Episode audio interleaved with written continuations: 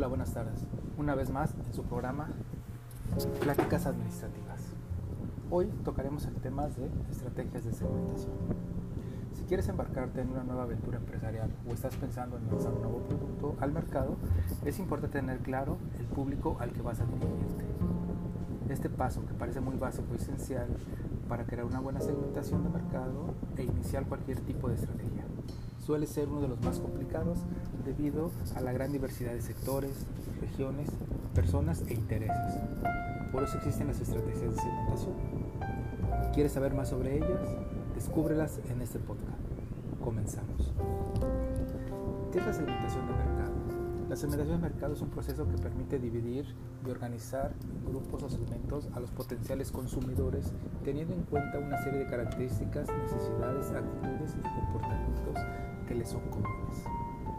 Así, cada segmento se define en función de una serie de criterios y enfoques que nos ayudan a clasificar a estos potenciales consumidores y al mismo tiempo agrupar una información específica que nos ayudará a tomar mejores decisiones. En nuestras estrategias de marketing, de distribución y posicionamiento de productos. La segmentación de mercado tiene muchas aplicaciones y no solamente están conectadas al lanzamiento o, al nuevo, o a un nuevo producto o servicio, sino también con estrategias de marketing específicas como la publicidad digital. Por ejemplo, los anuncios de Facebook, Google, debemos segmentar para conseguir que los anuncios sigan el público adecuado.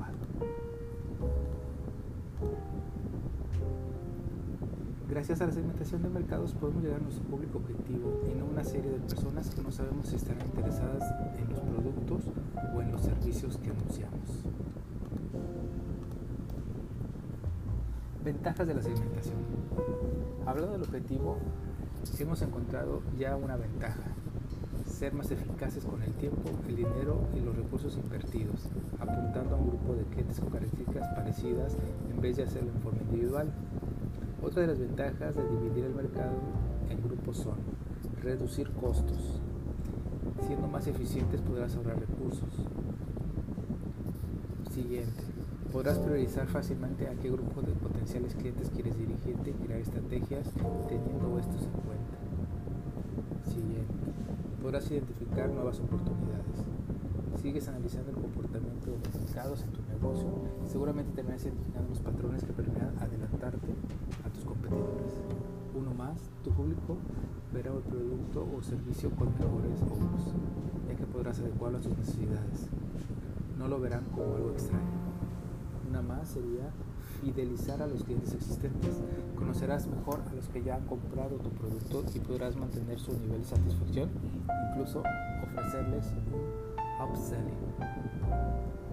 Y el último sería relacionado con todo lo anterior, que podrás realizar estrategias de marketing más personalizadas, siguiendo con un ejemplo de la ONG. Imagínate que has identificado que tu público objetivo es fan del rooming, podrás enfocar las acciones relacionadas con este hobby y personalizar el mensaje y haciéndoles un guiño particular. Y vamos a platicar de las estrategias de segmentación que, nos, que tenemos aquí ya más planeadas y un poquito más dirigidas a un mercado. La primera sería la estrategia de mercado masivo.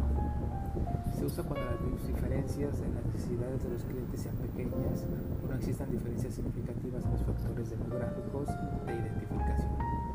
Esta estrategia implica la presentación de una proposición genérica de valor construida en torno a las necesidades básicas del mercado en la estrategia de posicionamiento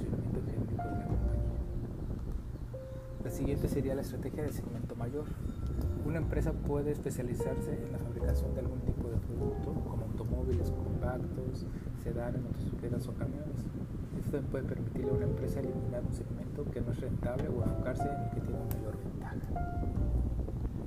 El siguiente sería estrategias del segmento adyacente. Con frecuencia las empresas se encuentran en una situación en la que han conseguido ya la máxima penetración en un único segmento atendido, partiendo de los beneficios derivados de la conquista del público objetivo primario y considerando los recursos empresariales limitados, la empresa se dirige al segmento adyacente relacionado más atractivo. La siguiente sería estrategia multisegmento. Una estrategia multisegmento se aplica cuando una empresa se dirige a aún más de un segmento. La compañía establece una campaña de publicidad para cada producto y los clientes ni siquiera saben qué productos en diferentes sectores son hechos por la misma compañía. El siguiente sería estrategia del segmento de menor tamaño. Cuando una empresa disponga de pocos recursos, puede optar por competir en el segmento de menor tamaño con frecuencia. Este segmento es ignorado por las grandes compañías que utilizan la estrategia del mercado masivo o la del segmento de un de un mayor tamaño. Estrategia de nichos. Este es uno de los métodos más eficaces para una empresa más pequeña. El nicho contiene una pequeña fracción del mercado.